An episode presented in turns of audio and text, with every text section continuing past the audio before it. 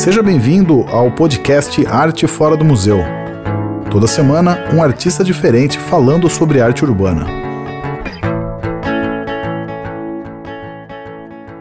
É isso aí, Felipe Lavinhati falando com vocês aqui para mais uma entrevista da nossa série de entrevistas, já mais de 70 entrevistas aqui na, toda semana, um convidado diferente, trocando uma ideia com a gente aqui sobre arte urbana, sobre arquitetura, sobre muralismo, escultura, tudo que é relacionado com a arte no espaço público, que é o tema do Arte Fora do Museu. E hoje eu tenho o prazer aqui de receber o Paulo Ito. Vou fazer uma breve introdução aqui do, do nosso convidado de hoje, e já já ele me corrige se eu falar alguma besteira, mas ele nasceu em 78 em São Paulo mesmo, começou a pintar em 2000, ou seja, são duas décadas aí pelo menos de trabalho. É, enfim, ele tem um trabalho com certeza vocês já devem ter visto na cidade, aí são, essa, são charges urbanas, eu não sei exatamente o termo que ele, ele utiliza para o trabalho dele, mas a gente vai falar com ele agora e tirar essas dúvidas e conhecer mais sobre o convidado de hoje, que é o Paulo Ito. Bem-vindo, Paulo. Prazer falar contigo, cara. E aí, Felipe, prazer o meu, obrigado pelo convite. Que da hora estar tá aqui. Pô, prazerzão mesmo, cara. É, antes de mais nada, é, para começar, né, na verdade, assim, Queria saber como é que você está, se está tudo bem contigo. É, enfim, ainda estamos em pandemia, né? São dois anos aí já de, de desse processo e eu tenho perguntado para todo mundo, claro, assim, a, a preocupação é, é, com todos os seres humanos, né, que tem passado pela pandemia e todo mundo tem sofrido, todo mundo é, foi afetado de alguma forma. E aí a pergunta que eu te faço, está tudo bem contigo? Como é que você tem como é que tem sido para você, né, esse período. E eu já vou emendar numa outra pergunta que também tem a ver com a pandemia, na verdade, que é, quando a gente tem falado com os artistas, cara, muita gente aproveitou esse, principalmente no começo da pandemia, né, onde a quarentena era quarentena entre aspas, né, nem todo mundo fez a quarentena, também não foi exatamente uma quarentena. É, mas a galera que é, aproveitou esse período de ficar mais em casa para estudar novas técnicas, descobrir algumas coisas, enfim, é, pirar mais no, no, no, seu próprio trabalho. E aí a pergunta que eu te faço são essas duas: né? se, se você está bem, como é que você está e como é, que te, como é que a pandemia, na verdade, esse período de reclusão afetou o seu trabalho? Eu estou bem, estou, né, lógico, dentro do possível, ainda, realmente ainda estamos na, na pandemia, aparece, né, uma luz no fim do túnel, como já apareceu antes, né, esse momento, tomara que seja, né, ou tomara que a, a próxima variante seja mais light, né, como diria a Tati Quebra-Barraco, aliás, a MC Carol, é, e e no, digamos assim, no começo da pandemia não foi foi um momento bem diferente do que está sendo agora para mim. Primeiro que a gente não sabia bem o que, que era aquilo, o que é, né? Embora por pior que tenha sido, e mesmo se continuar, a gente já aprendeu muito, né? E consegue ficar mais tranquilo e se movimentar um pouco mais e, e fazer as coisas. Então, no começo, para mim, é, foi, digamos, você comentou, né, os colegas, alguns colegas estavam desenvolvendo coisas novas, e eu não, eu fiquei paralisado de, de susto e, e, de porque juntou outra outro assunto pessoal foi justamente quando estava terminando um relacionamento. Então, então foi um momento eu não, senti não, e não conseguia produzir nada em relação ao meu trabalho, eu não sentia vontade também. Então, foi um momento de pausa. Por outro lado, comecei a fazer outras coisas, porque não dá para ficar parado, né? Então, foi um momento que eu comecei a... e não terminei até agora, né? Comecei a customizar uma moto. Então, para mim, foi mais terapêutico, digamos que eu comecei a fazer coisas, mas tem a ver, né? Porque eu comecei a fazer coisas que eu também nunca tinha feito, e coisas é, bastante trabalhosas até, né? E, com, e, não deixa, e não deixa de ser artístico também. É, exatamente. Aliás, é bem artístico. Então agora eu estou com um pouco de receio de terminar a moto, porque ela ficou bem excêntrica, digamos. já vem um amigo meu aqui, já, ué, que coisa brega. E tá um pouco brega mesmo, mas faz parte da proposta, que é uma moto com uma estética dos anos 80. Então, mas assim, eu achei que ia terminar em agosto de 2020, né? Então, teoricamente, a pandemia, a pandemia iria acabar, né? Sim. E, bom, tomara, tomara que eu erre nesse, nessa previsão e a pandemia acabe antes de eu terminar a moto. Melhor que ela acabe, não tem pressa. Né? Mas realmente agora eu deixei ela um pouco de lado. Mas está lá, está na minha garagem. É só retomar, não é que ela vai é, apodrecer ou arruinar o meu projeto. Então, torço, um tor torço para acabar a pandemia e que você acabe a sua moto também. Acho que, Exatamente, dois, que os dois, dois desejos se realizem aí. Mas é engraçado você falar disso. É, uma, uma, engraçado você falar isso, cara. Hoje eu li uma, um comentário que eu achei muito curioso, assim, que era, era alguém relatando de uma entrevista de emprego é, recente, assim, que a, a pergunta da entrevista de emprego era assim: que habilidades você adquiriu durante a pandemia? Eu falei, caramba, cara, já tem uma cobrança, tipo assim, sabe, são é, dois é. anos até o momento, né? Dois anos de uma desgraça, e ainda tem que te cobrar, falar assim, não, você tem que ter evoluído, você tem que ter feito alguma coisa. Falei, cara, já não basta. Ah, é, né? Já não basta a vida, né? Que tem sido difícil, né? Ué, essas é. cobranças. Mas, mas, pode ser que pode ser uma pergunta boa, né? E acredito que uma boa parte das pessoas aprendeu algo. Né? Sim. Mas, não, mas, mas, assim, quem não aprendeu também, enfim, né, deve ter tido seus motivos também, acho que. Exato. É, não, não, dá também para julgar. Mas, Paulo, cara, é, é, falando um pouco do, do, do seu trabalho, cara, a, não vai ser um papo cronológico, tá? Então não vou perguntar como é que você começou e, acabar. A última pergunta vai ser quais são os próximos passos. É, mas eu, eu, eu, queria falar um pouco, na verdade, é, de características do seu trabalho. Né? O, o, seu trabalho tem um, tem um quê de charge. Né?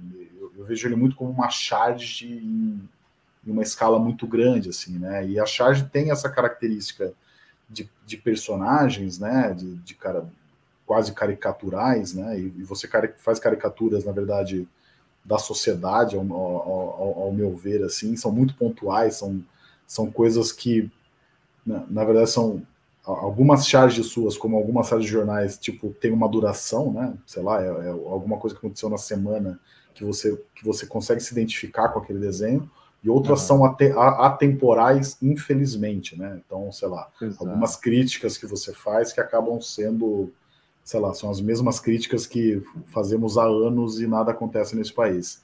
É, mas eu queria falar, conversar um pouco com você de onde que veio, cara, essa influência sua, assim, se você fazia charge já, é, na, ou se você começou grafitando alguma outra coisa, como é que se deu essa transição exatamente? Porque eu acho que o, o trabalho que você faz, eu acho meio único, pelo menos aqui em São Paulo, assim, eu não conheço pessoas que façam, pelo menos com numa quantidade numa qualidade, numa frequência como você, como você faz. Eu queria que você comentasse um pouco como se deu esse, surgi, esse surgimento do seu estilo. Pô, obrigado pela, pela qualidade e quantidade. que, é, que são coisas antagônicas, né? Eu acho, com, com o humor gráfico, né? E quanto, quanto mais quantidade você precisa, menor a qualidade fica, né? E que é o desafio do, do chargista ou do cartunista, né, que trabalha com uma produção diária, né, em, jornal, por exemplo. Esses caras, para mim, são os, a linha de frente, porque eu, né, passo, digamos, a média um semana, às vezes dois, às vezes menos. Então eu tenho esse tempo a meu favor, né? E, e isso que você comentou da charge, tem um pouco de da charge no, no trabalho, quando justamente como você falou, quando comenta algum assunto da semana, né? Mas essencialmente a palavra mais adequada, pelo que eu entendo, né, seria o cartoon, né? Que é mais atemporal, né? Na charge de repente aparece o Bolsonaro, o, o, o maluco da vez, né? Agora no o Putin, né? Seria então acho acho que é um pouco é, por aí. E isso vem da. Eu nunca fui, um, é, nunca, eu não trabalhei com humor gráfico profissionalmente, né? Não diretamente, tipo em jornal ou em, ou em revista. Então, mas a minha formação ela vem é, de material didático, na verdade. E esse material didático, o trabalho que eu mais fiz, que foi com uma empresa de, de eles faziam kits para ciência, né, a Sangari, tinha um chefe que ele era muito para frente, digamos, é o meu chefe. Então ele topava as, as minhas ideias para material didático que ilustravam com humor. E, e pra, você perguntou de, de, referência, de referência do, do modo geral, né? É, tinha muito a ver, por exemplo, com Rain Stimp, né, na época, no começo dos anos 2000.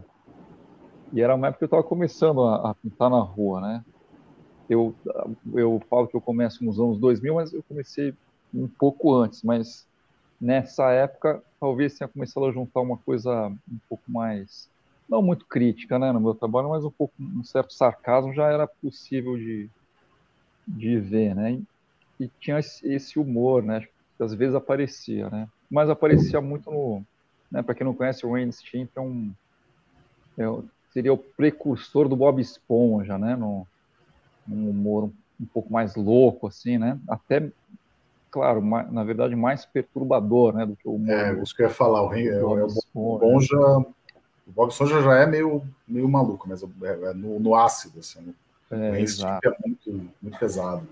É bem pesado, bem. E eu sempre né, eu sempre fui para um lado bem é, nesse limite até, né, do, desse humor, e ia um pouco no, no desse material didático.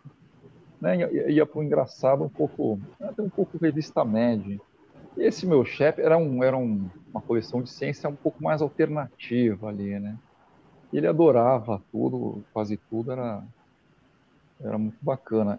Então, eu acho que tem muito a ver o que eu faço hoje, porque além de ser um humor é, um pouco sarcástico, ele é um pouco didático, né, no sentido dele ser talvez mais um pouco mais fácil de entender, né? Um pouco A mais B igual a C.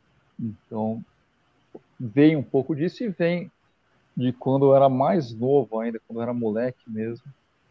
Eu fiz o. Eu estudei no Estúdio Pinheiros, né? Que era um estúdio de quadrinho, para molecada mesmo. Que era do Domingos Takeshita e talvez você, vocês quem está ouvindo não conheça, mas é um estúdio que, onde passou os gêmeos, não os gêmeos do grafite, os gêmeos, o Fábio o? Gabriel Bar, por exemplo. Eu acho que são os, os, caras mais conhecidos que passaram por lá. Entre outros, como Caeto Mello, Thiago Judas, é, vários outros que eu, que eu não me lembro agora, mas muita gente que continuou, né, em quadrinho então vem daí, né? Vem, vem do, dos quadrinhos. E depois, em algum momento, surge o, começa a ir mais para o lado do humor, né?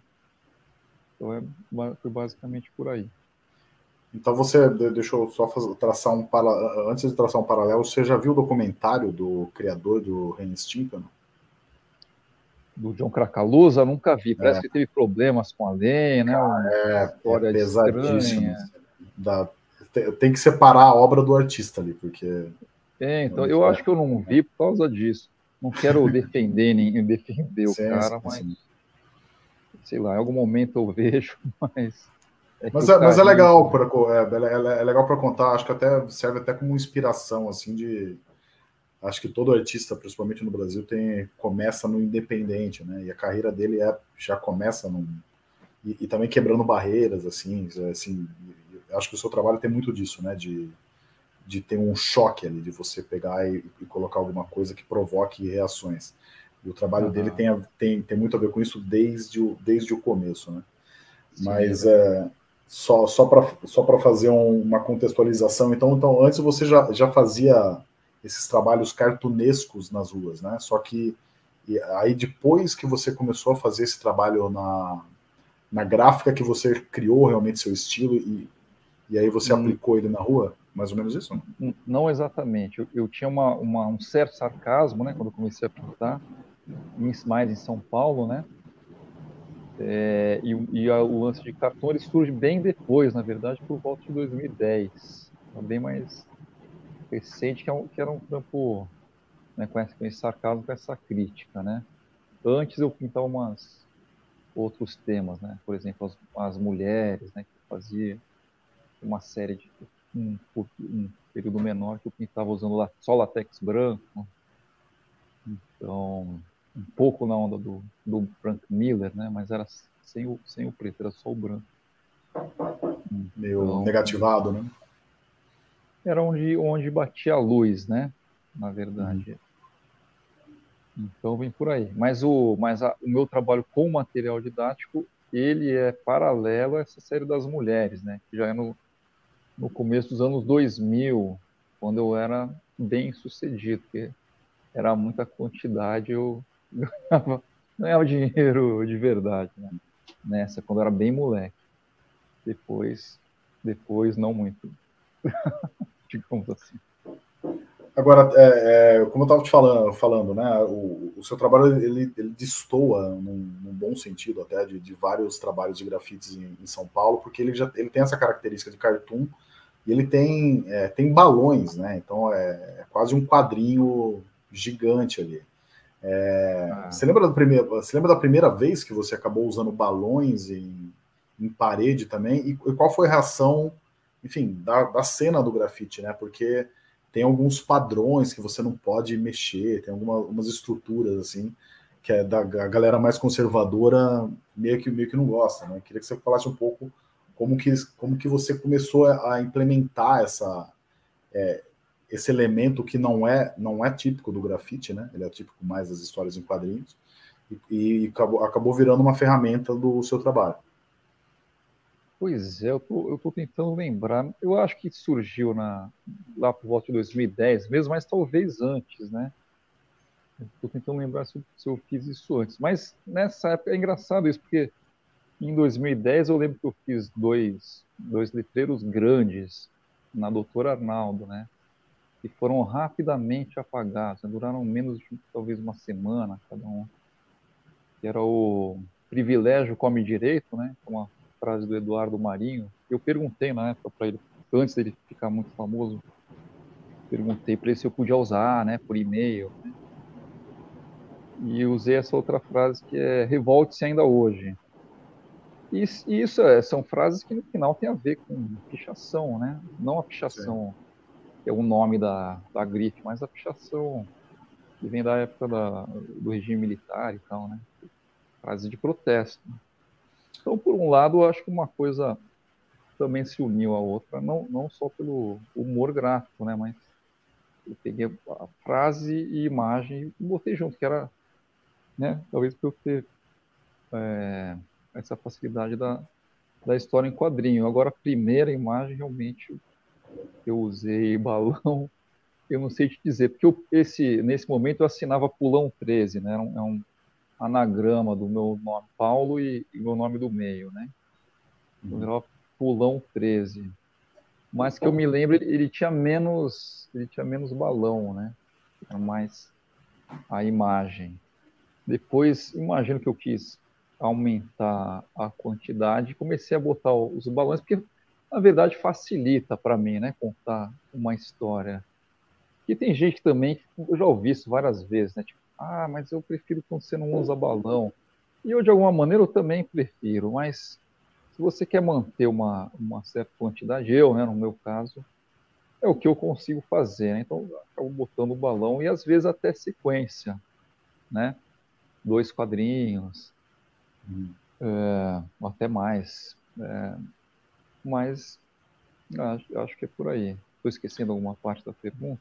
Não, não, não. Eu estou. Eu ia até complementar algumas coisas que você falou, né? Eu acho que o, a, a, origem do grafite, né? Se você for analisar, é isso, né? Ah, sim, é.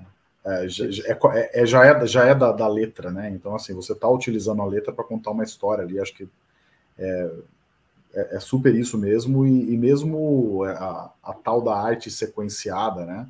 Que uhum. é o, onde o quadrinho talvez seja onde é mais é mais comum isso, mas você encontra, inclusive, pinturas nas paredes de cavernas com arte sequenciada, um, caçadorzinho indo que tem, tem uma é. historinha, né, de um lado para o outro, assim. Então, na verdade, assim, é, o, a plataforma da parede com arte sequenciada e com letras, que é o que você faz, né, na, na verdade, hoje em dia, É, uhum. Não, é uma invenção, mas assim, da, forma que você está fazendo, tem pouca gente que faz hoje em dia, né? Esse, o juntar Exatamente. esses elementos. É, você perguntou é, como, como os grafiteiros receberam, né? Isso. Eu acho que quem, quem não gosta não se manifesta. Essa é uma coisa bem brasileira, né? Tipo, é, é... Fala, fala, pelas costas sem você saber. É, é então. Nem perguntam, é, mas como é que foi a exposição? Ou como é que foi o trabalho? Ah, quem gostou falou que gostou, quem não gostou não comentou nada. Um pouco isso. Então acho que tem. É, existe isso, claro, no, dentro do grafite. E existe também, né? Eu acho, tipo, ah, existe também uma visão que diminui, né? Faz para em quadrinho, né? Na parede.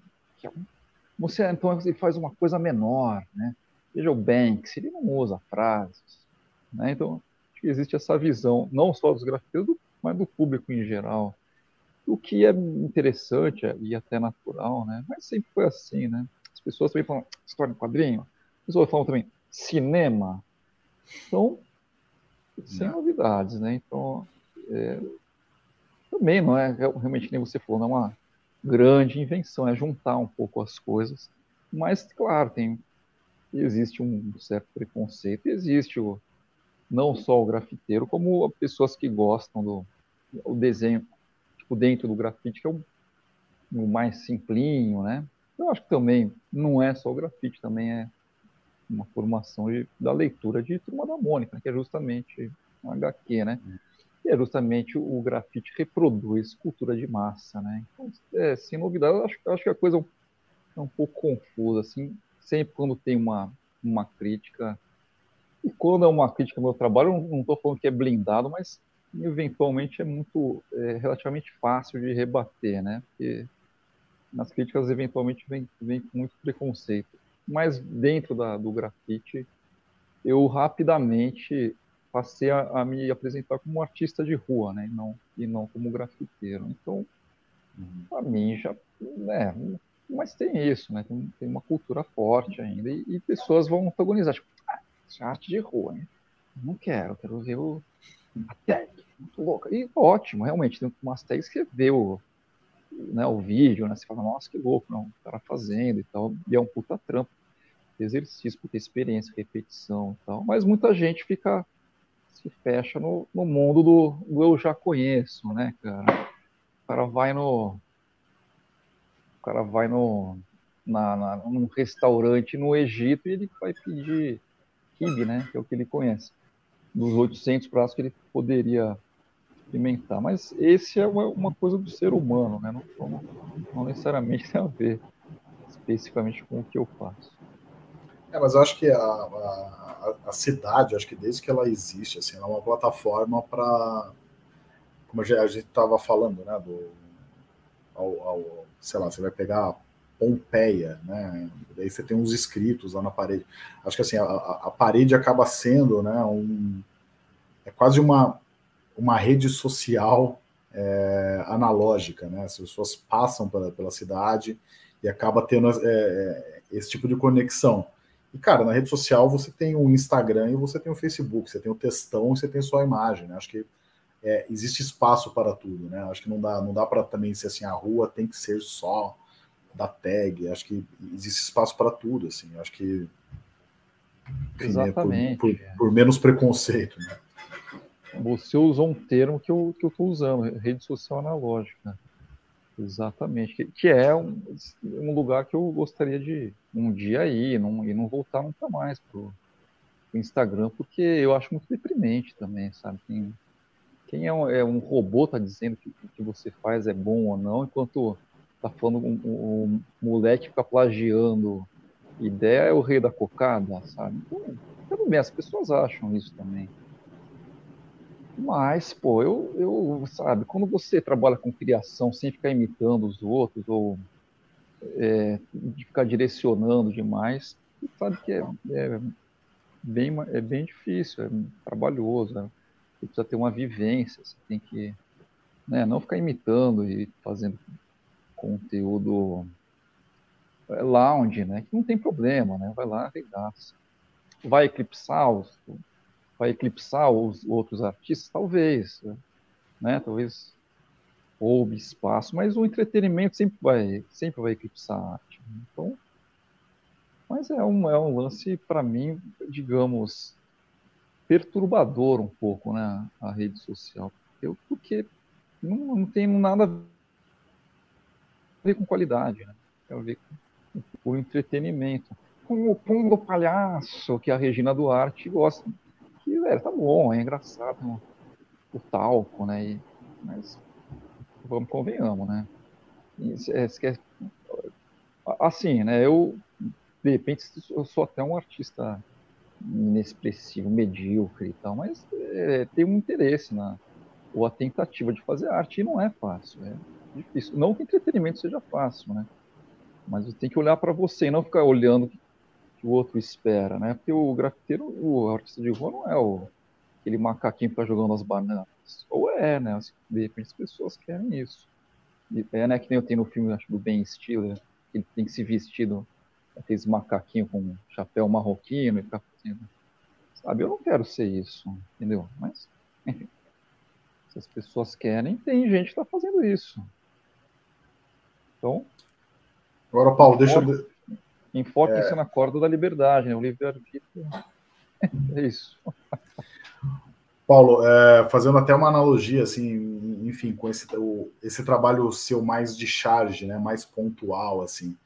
É, cara, eu já vi algumas entrevistas de, sei lá, Angeli, essa galera que tem que produzir diariamente, assim, e é uma rotina meio que, cara, é ler notícia, é, é tentar, uhum. Tentar meio que espremer da, da notícia alguma, alguma graça, alguma crítica. Eu queria que você falasse como é que é o seu processo, na verdade, assim, como que você se, se, se mune de informações é, até criar o, a, a, sua sátira. É aí que tá. Talvez eu tenha pegado o pior dos dois mundos. Eu não fico lendo notícias que nem louco. E comecei a diminuir na época da pandemia, porque é muito deprimente. As pessoas batem pão para algumas coisas que eu não, realmente não entendo, né? Então, reduzir a quantidade de notícias e também não sou um artivista, sabe? Tipo, ah, agora estamos na problematização porque aconteceu a guerra, na, vai começar a guerra na Ucrânia.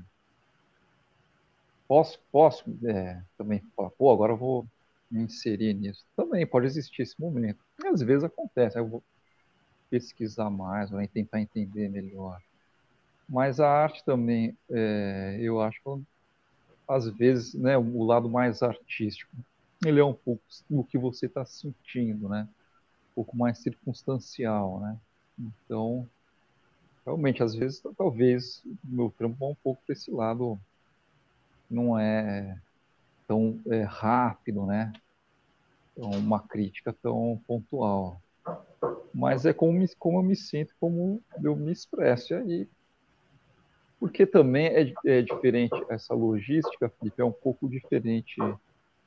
Claro, você vai é, escrever uma coisa, publicar num, num jornal, você tem uma grande responsabilidade, né?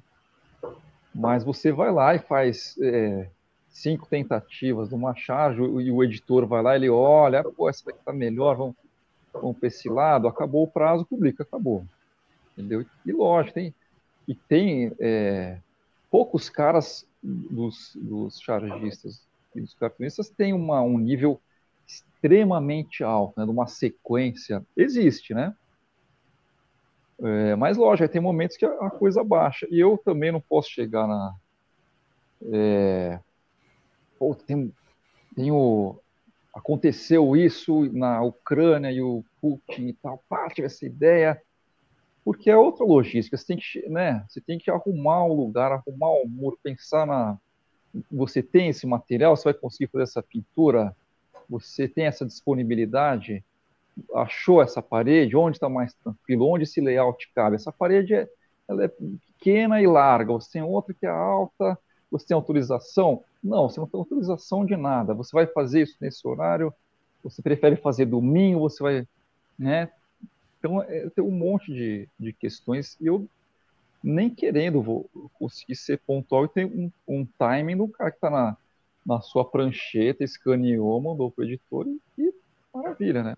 E lógico, é, é eu já te falei, é difícil pra caralho se produzir diariamente. Mas imagina você fazer esse, esse tipo de comentário na, na rua.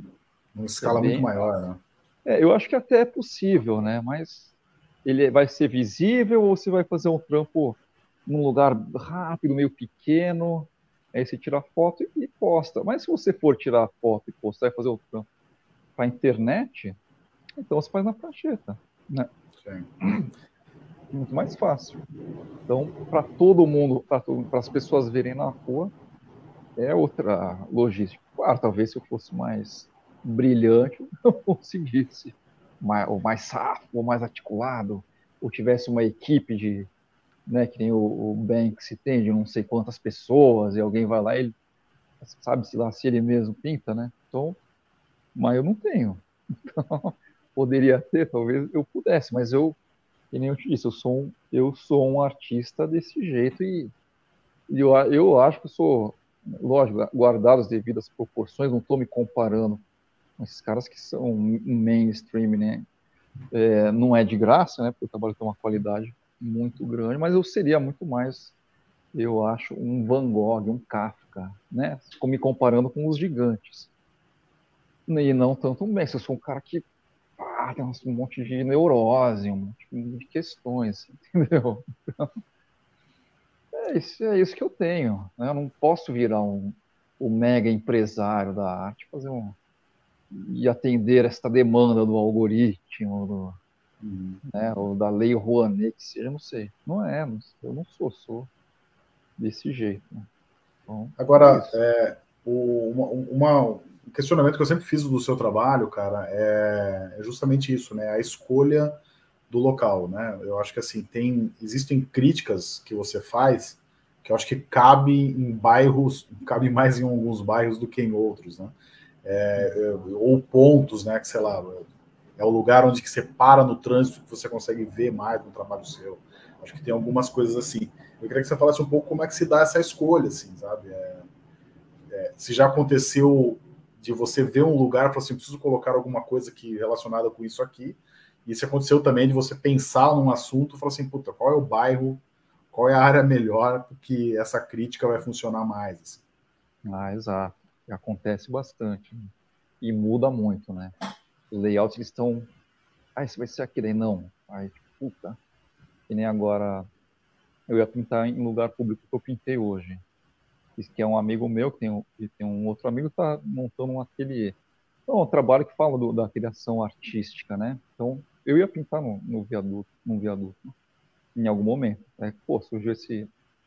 E tentei pintar com um, um cara que foi professor meu de, de teatro, tentei emplacar esse layout na, onde ele ensina, né, da aula de teatro, ele não, não curtiu tanto e acabou entrando nesse. Que também esse cara é ator, o outro. É, os dois são atores, né? Mas um trabalhou muito com cenotécnica e já conheço há muitos anos e acabei mudando, né? Ateliê deles, que é uma parede muito boa, assim, tem um, um certo movimento, não tanto quanto uma, um viaduto, né? Mas tem total a ver com eles e, e, e tem a ver com esse público, desculpa, que frequenta lá, né? Tem pensa ou a criação artística. Então, então oscila muito. E, e por pouco não foi para a rua. E que bom que ele me, me convidou. É um lugar, acho que muito melhor, né? Porque o grande público não está muito interessado na, na criação artística. Não está nem interessado na arte, né? Está basicamente interessado em entretenimento. Então, é, então oscila muito. E, e, desde que nem você falou, é o tipo de trampo com a classe social, com a visibilidade, com o formato da parede, com o tipo de recurso que você tem no momento, né? Com apoio, né? Às vezes você pinta na, em algum lugar que os caras te ajudam, dão, dão tinta, né? Você pode comprar cores que você não tenha, né? Porque comprar cor que eu não tenho, que eu não tenho para pintar na rua, eu acho que não faz muito sentido, né? Tá certo que eu fico trabalhando de graça, e acho que todo artista de rua fica trabalhando, trabalhando de graça, mas você tem que é, minimizar né, os seus gastos. Então, oscila muito às vezes de de último, no último minuto, né? no último momento você troca, né? e entra um outro, vai, os layouts vão mudando, né? Eu digo isso Agora... porque eu tenho vários, vários layouts e eu vou recolocando eles de acordo com as paredes disponíveis Sim. ou não disponíveis quando é sem autorização. Né? Agora, Paulo, artistas que fazem um trabalho como o seu, assim, que são trabalhos bem críticos, é... eu não estou falando só no grafite, na verdade, assim, acabam sendo meio alvo de, enfim, de haters, né? De pessoas é, que não gostam da crítica, assim, que você está fazendo. Você tem alguma história, cara, de alguém que te ameaçou, alguma coisa do tipo, que tentou impedir algum trabalho seu, apagou? Olha, é... acho que é um, talvez seja óbvio que eu vou falar, mas a maioria das ofensas são online, né? A pessoa, todo mundo fica valente, né? Ah, é. Não que eu seja é, um cara que. Anonimato, né? Anonimato. É, a distância, né? Do... E, e, evitar o conflito, né? Porque eu também não sou um. Não tenho o, o físico de um lutador de boxe, né? Uma boa parte da, da população bate em mim, digamos. Mas as pessoas querem evitar conflito, né? E eventualmente nunca se sabe se eu tenho uma faca, né? por exemplo, né? E brincando, mas falando um pouco sério, e aí, se eu tiver, entendeu? Então, e realmente é assim, né? Eu não sou de puxar uma faca, né? Realmente é muito difícil que isso aconteça, né? Mas um, um canivete eu posso ter, né? Assim, entendeu? Então, é, as pessoas, né? Você não, você não sabe quem, quem tá ali, né? né? E, e, e também, mas por outro lado, eu também não quero esse tipo de situação. Imagina, né? Então, né? Não estou dizendo que eu vou esfaquear ninguém, mas é um cenário que as pessoas não conhecem. Então, quando eu trabalho na rua, a cereja do bolo é a parte que as pessoas não gostam, né? Então, eu não vou pintar, ou escrever fora Bolsonaro e depois fazer o personagem pintando isso. Claro Você que faz não. por último e vai embora. É lógico. Todo mundo quer evitar conflito. Lógico, tem gente que quer criar problemas, né? Que nem aquele meme do Instagram. I don't want peace, I want problems. é, tem também. E eu quero problems na minha produção, mas não, não quero brigar na rua.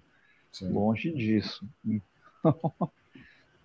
É, mas é mais na, na, internet. E na rua já aconteceu, sim. Mas nunca, pra, nunca ir nas, nas vias de Até já apanhei da polícia e tal, mas são outros, não, não por causa disso. É, mas aí acho que. Por é, causa de vanda, do vandalismo, né? não da é. mensagem em si. Acho que isso aí é uma, é uma frequência entre, entre grafiteiros, na verdade. Né? Acho que é, é difícil quem não, não, não, tomou alguma coisa. De, algum, pois é, tem um, tem um amigo meu pichador que ele nunca apanhou. Mas eu, por exemplo, eu nunca fui para distrito, né? Eu nunca rodei de fato, né? Sempre hum. desenrolei por causa desse, desse cuidado, e montes de, de cuidado que eu, eu tomo. Mas já teve cara que me ameaçou com Rottweiler. Nem era um trampo, era um trampo bobo, eu nem estava fazendo essas coisas. Já teve cara que Mas passou pessoas... de carro e falou: Isso é alguma obscenidade? E se for, eu vou voltar aqui. Essas coisas eu já ouvi, né? Então, ficou a história, né? Porque não foi até as, as vias de fato antigamente, mas assim, no começo dos anos 2000, você ouvia muito mais. Vai trabalhar, vagabundo. Você ouvia. Hoje o pessoal tá tipo. Cansou de gritar pela janela. Tipo, é, mas isso daí acho que é. A, a, mas aí acho que é um ataque mais à arte de rua, né? Essa, essa imagem do, de um marginal na rua. Acho que é. Mas é, a, a pergunta que eu estava te fazendo, claro, você já meio, já meio que respondeu mas era do, te, do teor da sua conversa, da, do, do, do, seu trabalho, né? E eu imagino é. que, sei lá, alguns trabalhos seus já devam ter sido, sei lá, pichados por cima, jogados em tinta. É, pessoas que não é. gostam da mensagem, né? É Exato. Parece que outro dia alguém escreveu um, um, trabalho meu que nem é muito político, né? É mais ameno, mas para escrever o Lula, Lula ladrão. eu acho que foi, porque é o meu trabalho, né? Bem, bom, então trabalho está na rua, né? Então. Mas por um lado, você tem que pensar o seguinte, cara, é o seu trabalho sendo reconhecido até por quem te odeia, assim, acho que é, é, é. acho que tem, tem uma característica sendo, acho que todo artista acaba tentando buscar um estilo, né, ser reconhecido. E E, e, o seu trabalho é muito reconhecido. Você consegue ver um trabalho seu, identificar que é seu. E quem gosta e até quem odeia, no caso. É, pois é, né? Tem que ser é, bem discreto. Mas, assim, eu lembro que teve um cara que ele comentou, né? ele chegou meio, é, mas... E no final a gente desenrolou numa conversa saudável. Né? Ele era bolsonarista mesmo. E tudo bem. Aí no final a, a menina que trabalhava comigo até usou o banheiro da casa dele. então, também tem coisas que é melhor você desenrolar, né? Eu acho que a rua é muito louca, mas a maioria das pessoas, que nem, uh, não sei se assistiu o Clube da Luta, né? Que você tem que brigar na rua. A maioria das Sim. pessoas não quer, tipo, não para. né? Eu acho que é isso. Claro, no Brasil talvez queiram um pouco mais. A gente vive ah. numa cidade bem maluca, né? Mas... Sim, numa dessas você muda até um voto aí, assim. Não é? Dessas... ou, o cara, ou o cara me obriga a mudar meu voto, senão depois eu vou te pegar. Tomara que não, né? Não, tomara que não. Cara, deixa eu voltar um pouco no, no nessa essa sem cronologia do, do, nosso papo aqui. Eu queria que você falasse um pouco da sua. Você fazia história em quadrinho no, no final das contas, né? Da mais barato é. grátis. Eu queria que você contasse um pouco dessa história, né? É, eu acho que o ponto alto dessas, dessas historinhas, né, que nem o nome diz, mais barato grátis.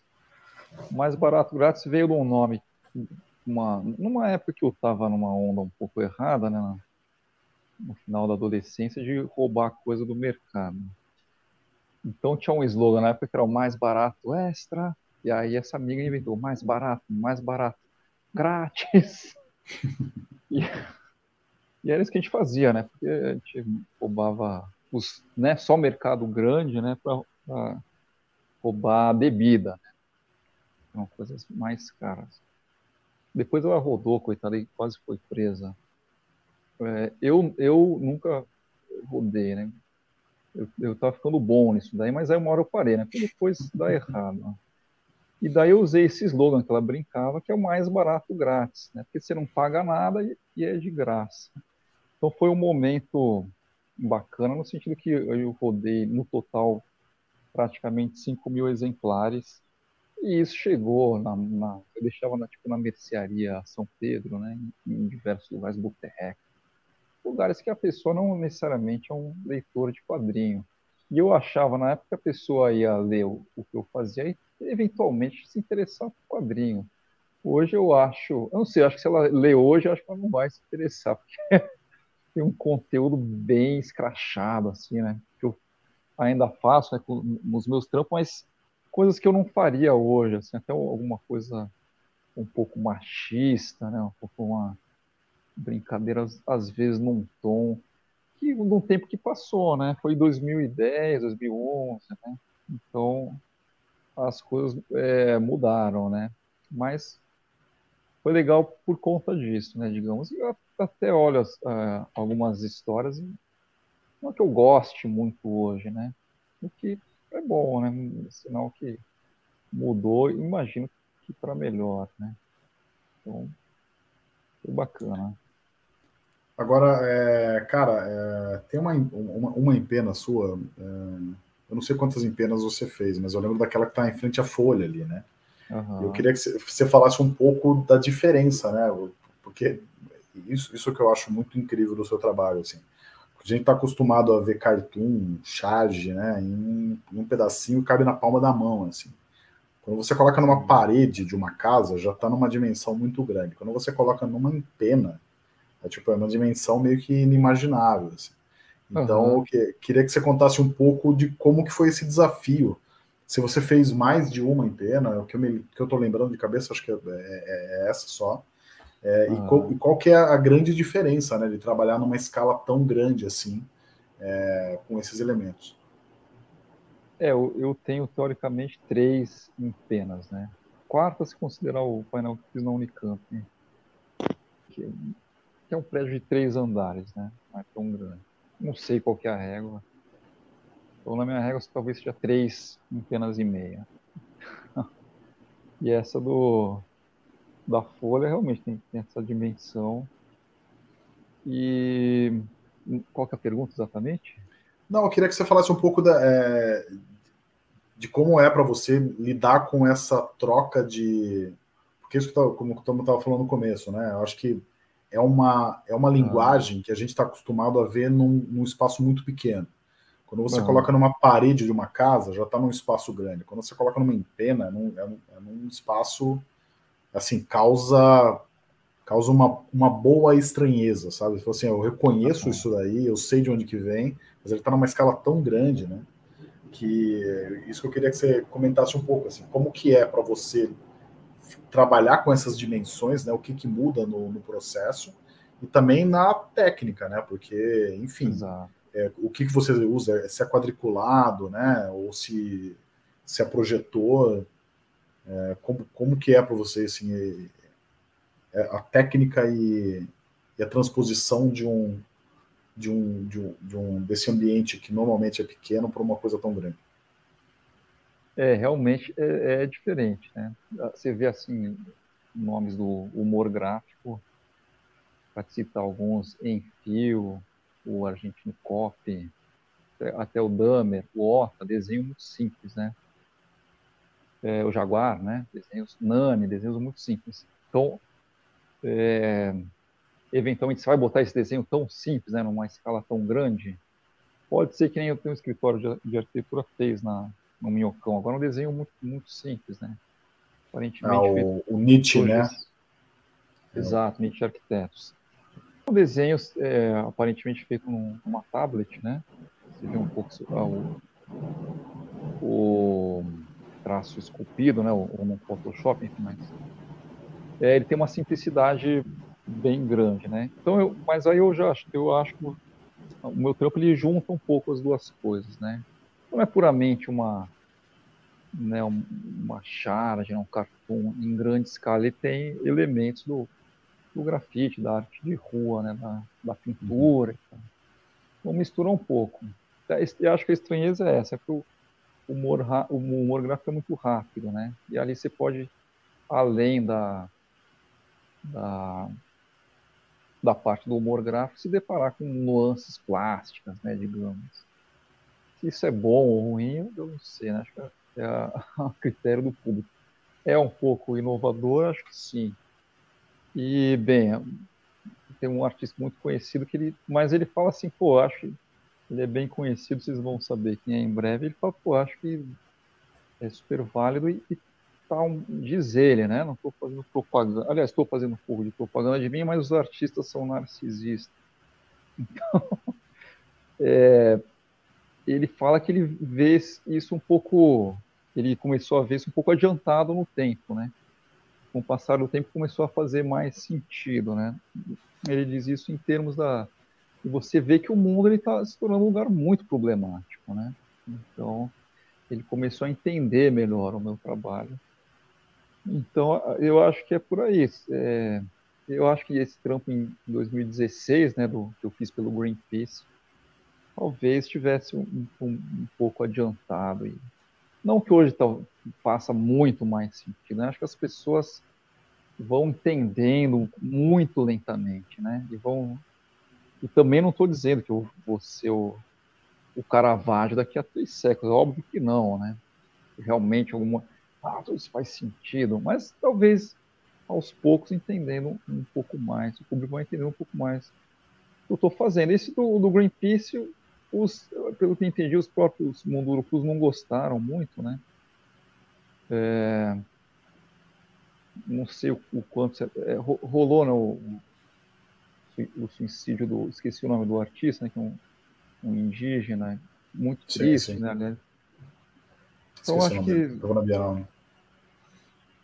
É, então, um trabalho super legal. Então, uma coisa muito lamentável, muito triste, né? E eu acho que foi meio mal visto, né, na época, pelos... Eles não entenderam muito, né, aquilo tudo. E, e bom, o próprio Greenpeace não... Foi uma negociação, né? Eles, a priori, não queriam que pintasse isso da maneira que foi. Eu não sei também se eu agi da melhor maneira, mas eu argumentei que, como é um trabalho colaborativo, né? cabia a eles é, dar mais espaço ao, ao artista. Né? E no final eles aceitaram, mas não quer dizer que eles de fato gostaram do trabalho. Né?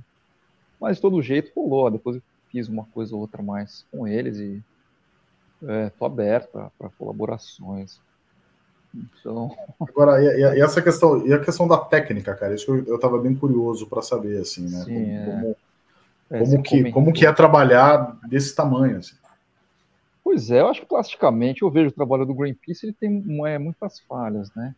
Mas justamente porque eu, eu quis fazer é, numa técnica, quis fazer muito na unha, né? Então eu não quadriculei, eu quis fazer a olho, eu subia, descia, olhava, eu acho que essa é a fragilidade desse trabalho. Ele, é, ele podia ter sido mais plasticamente mais robusto, né, nesse sentido.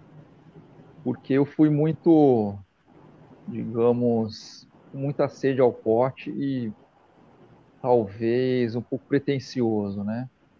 Então, acho que poderia ter sido plasticamente melhor. Mas é um trabalho de, de 2016 e, e hoje eu reconheço muito mais as, as minhas fragilidades do que na época, né? Creio eu. E, mas, por outro lado, eu tinha muito mais. É, eu conseguia criar em mim um estado de espírito muito mais. Uh, uma segurança muito grande. Mas nem sempre isso é bom, né? Eu vejo isso hoje. Às vezes era bom, às vezes nem sempre funcionava. Hoje eu tenho até uma falta, às vezes, tipo, puta, cara, vai lá, ânimo, força. entendeu? Mas eventualmente o resultado pode sair melhor. Eu hoje não estou empolgado do que eu muito empolgado é, seis anos atrás, entendeu? É mais com mais cuidado, é uma, é uma maturidade, né, que você vai adquirindo. Então esse trabalho eu fiz a unha, né? E acho que é a fragilidade dele. Outros eu fiz é, médios ou quadriculando, né? Não muito fazendo que nem alguns artistas fazem, todo, todo quadriculado, né? Batalha naval, né? Ou que nem agora virou a, a última moda é você fazer uma certa abstração cheio de motivos, você tira a foto e faz o, o, trabalho, tipo, ah, o nariz está naquele triângulo que eu desenhei. Entende, mais ou menos? Uhum. O, povo está fazendo isso. É um, é um, como se fosse um Keith Haring, no fundo, né? Cheio de motivinhos um pouco diferente do outro. Aí eles tiram a foto, no tablet você encaixa o desenho e aí você tem mapeado onde seu desenho vai entrar, né? Não no quadrado A com o A2, com o na, nas formas, né? nariz, né? e sim nas formas. E aí eu tô vendo isso e, e a galera tá usando isso com umas telas desse tamanho. Falou, ah, gente, enfim.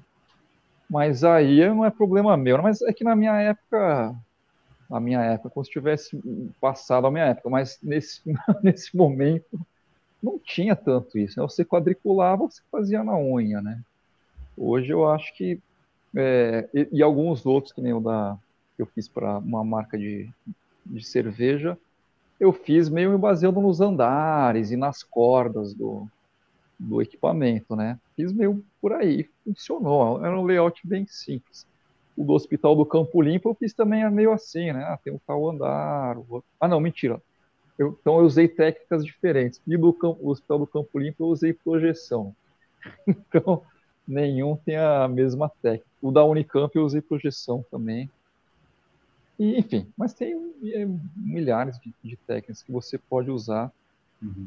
E você tem que é, ir, ir atrás da qual você acha mais confortável e te dá o resultado mais legal. Eu estava vendo uma postagem da Magrela, que está usando esse, essa técnica que eu falei, né, dessa meio abstração no fundo, depois você vai cobrir. E ela tá, ela tá falando, pô, devia ter feito isso antes. Então se encontrou nessa. É, o do, do, centro que ela fez ali, eu sei que ela fez no olho, que eu fiquei muito impressionado, assim, aquela é, então, fez, né? né? No olho é o, é o, que eu falei do na unha, né? E, e pô, é. legal pra caramba. Sim. Mas pelo, pelo visto ela vê que hoje ela acha que ela poupa, né, ela escreveu isso, que ela poupa, pouparia esforço e Sim. tempo, né, usando essa técnica. E é, e bom, talvez eu use, tomara, né, é, porque o quadriculado realmente é, é, muito chato, eu acho que vai, talvez funcione com um trampo mais fotográfico, muito mais detalhado, preciso, né? Uma, uma coisa mais realista, né? Mas quem é que quer fazer isso, né? Acho que se eu quisesse um trabalho muito chato, eu ia ser burocrata, né? Ia provavelmente ganhar mais dinheiro, mas eu ia ser um, um burocrata péssimo, com certeza. Ô Paulo, deixa eu te perguntar, a gente está quase chegando no final aqui, eu não vou tomar muito mais do seu tempo, mas tem umas duas perguntinhas rápidas para fazer para você. Legal. A primeira delas é a seguinte, cara, se você já pensou, você me parece uma pessoa bem organizada, posso estar enganado, mas acho que sim, de ter bem catalogado as coisas que você faz, assim, se você já pensou em lançar um livro, né, que tem tanta gente que lança livro de histórico de, de, de charges, de cartoons, de críticas, se você já pensou em fazer algo assim. É, você acertou bem na, na parte que eu tenho tudo bem catalogado e errou catastroficamente em eu ser bem organizado. Eu sou terrivelmente caótico, muito bagunceiro, muito bagunçado. Eu a estante aí atrás parece que não, parece que está tudo organizado. Eu organizei, acho que depois de uns 15 anos. Mas ela não está organizada. Outro dia eu fiquei talvez quase uma hora procurando um livro e tá bem na minha cara, porque não tem a poesia, a história em quadrinho, tá tudo um pouco bagunçado. Mesmo que essa estante é muito louca, e, é, são aqui são os livros maiores, aqui os menores, aqui só cabe esse, né? mais ou menos isso. Que não deixa de ser uma organização, mas claro. aí, aí por causa do, da estante, não porque eu quis. Mas eu sempre cataloguei tudo é, sempre, sempre, ou quase sempre, tirei uma foto em alta, quase no começo dos anos 2000 menos, né? Ou até antes, né? no final da década de 90, que eu, eu né, se for que comecei nos anos 2000, que é verdade, né? Mas eu comecei a, a pintar painel mesmo por volta de 97, então estou no 25 ano esse ano. Mas é, tudo bem, é bem caótico e, e catalogado, eu tenho uma foto, né? Pô, a dificuldade é achar onde que ela tá. Então, é um misto dos dois. E tenho, eu tenho interesse, claro, em, em livro, não livro de humor, né? Quer dizer, não deixa de ser um livro de humor, porque o meu trabalho tem, é, tem a ver com humor gráfico, e estou trabalhando nisso. Mas é um, é um processo lento e diferente do livro de poesia, que, que a pessoa tenta te vender quando está tomando cerveja, o livro de, de imagem de arte é muito caro, né? São lâminas coloridas e você pode fazer por impressão digital ou por offset e é caríssimo. Então é, é muito desafiador. Eu acho que muita gente quer fazer livro, mas é muito difícil você lançar, né? Então é, o desafio é esse. E, e putz, tenho diversas ideias. Né? O livro é, uma, é, um, é um formato que eu gosto. E eu acho que é uma coisa, de alguma maneira, que perdura mais do que a internet, né? de alguma maneira. Embora o alcance seja muito menor. Mas acho que é, ah, e é palpável, né? Isso. É muito legal. Pô, legal. Paulo, a gente chegou ao fim, cara, mas antes eu, eu, eu, não, vou, não vou acabar antes de te fazer a última pergunta, que é a pergunta que eu faço para todo mundo, na real. É, e as respostas são as mais variadas possíveis. Eu estou bem curioso para saber a sua, na real. É, a gente, cara, no Arte Fora do Museu, faz uns. Desde 2011, né? A gente está com o site no ar, a gente começou um pouquinho antes. E a gente tem entrevistado artistas dos mais variados tipos, como eu tinha falado para você antes da gente começar. É, e é isso, é grafiteiro, é muralista, é arquiteto, das mais variadas idades e gêneros tal. E a gente tem falado bastante sobre como a. Acho que é um, é um, é um, é fio que é, transpassa aí o Arte Fora do Museu desde o começo, que é o, poder transformador da arte. Como que a arte transforma a vida das pessoas. E a gente sempre pergunta para as pessoas assim, como que a arte, como que a arte que ela faz acabou afetando a vida de alguém. E sempre tem alguma história das mais banais, tipo pediu em namoro na frente do grafite de alguém, até coisas mais incríveis, assim, que eu tenho até ouvido recentemente, tem me impactado, de pessoas que tiveram acesso a alguma obra de arte, algum desenho, e, e desistiram de se matar, sabe? Esse tipo de coisa. Então, assim, a arte tem um poder transformador muito forte, assim. Né? Sim, é, é, real.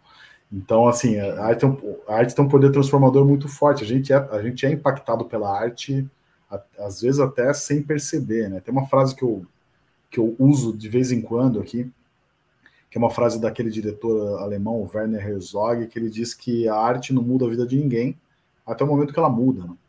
Então, a, acho que a arte tem esse, esse potencial, e quando falo arte, eu estou falando de filme, música, quadrinho, seja lá o que for. Né? E a arte urbana é uma arte que está impactando a vida de várias pessoas diariamente, as pessoas, milhares de pessoas passam na frente de um desenho e, as, e são impactadas por ela, né? E eu queria que se, se você tivesse alguma história para contar de algum desenho seu, de algum trampo seu na rua, que impactou a vida de alguém, você soube desse relato, alguém que te contou, falou, olha, esse desenho seu mexeu comigo de tal forma, é, não precisa ser tão, tão drástico assim, mas às vezes algumas historinhas é, são histórias bem relevantes assim do, desse poder transformador da arte, principalmente no ambiente urbano, né, nesse ambiente é, mais hostil da cidade. Uhum. Pô, eu, eu tinha. Eu, me falaram assim uma vez, mas eu realmente lembro. Mas não é, acho que não era tão legal quanto desistir de se matar ou pedir alguém em namoro. Mas era legal que eu realmente esqueci, cara. Mas, assim, o que eu mais escuto é, é, é tipo, pô, mas eu também faço desenho. E acho que o trabalho ele, ele tá muito aí, né? No, pessoas que vão vir ou já são colegas, né? Isso eu acho muito legal. Isso, isso é o que eu mais escuto. E, bom, mas por outro lado, eu não sei se é uma grande coisa ser artista, mas às vezes você, talvez seja melhor, porque é, é difícil, né, cara? Mas talvez às vezes seja melhor. Mas tudo é difícil, né? Talvez seja melhor se fazer uma coisa que você gosta e seja difícil do que uma coisa não tão difícil que você odeia, né? Então, tomara que tenha influenciado as pessoas e que elas tenham sido relativamente felizes, né? Porque a arte é, é um desafio, acho, bem problematizador e, e nem sempre é um mar de rosas. Mas espero ter influenciado é, positivamente. Meu trabalho é muito sarcástico. Não sei se alguém deixou de se matar ou se alguém se matou. Tomara que não, né? Porque às vezes pode, né, que nem, não sei, nem o trabalho antigo do, do Lourenço Mutarelli, às vezes você pode, caralho, ser desesperador, né? Ou o próprio Kafka, né? Mas é, acho que a, a, arte ela tem que ser livre e espero que, que tem, dê para tirar coisas positivas do que eu faço. Né?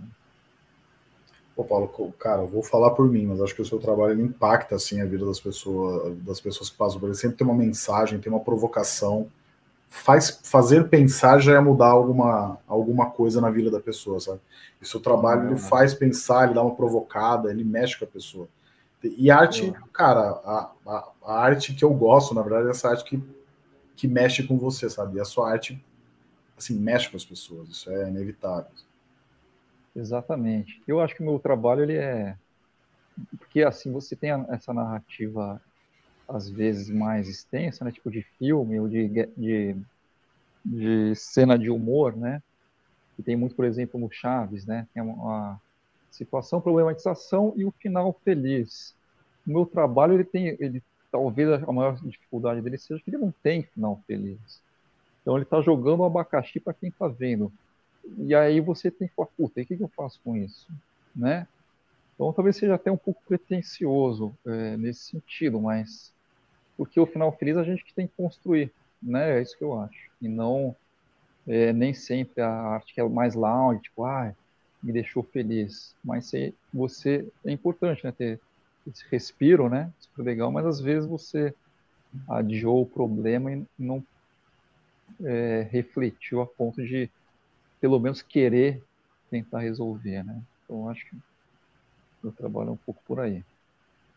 Paulo, valeu demais o papo, cara. Quero te conhecer ao vivo aí em breve.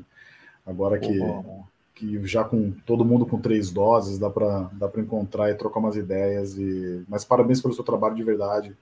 É, chama muito atenção, é um trabalho único, eu acho, de verdade. Assim, não vejo ninguém que faz o que você faz na cidade.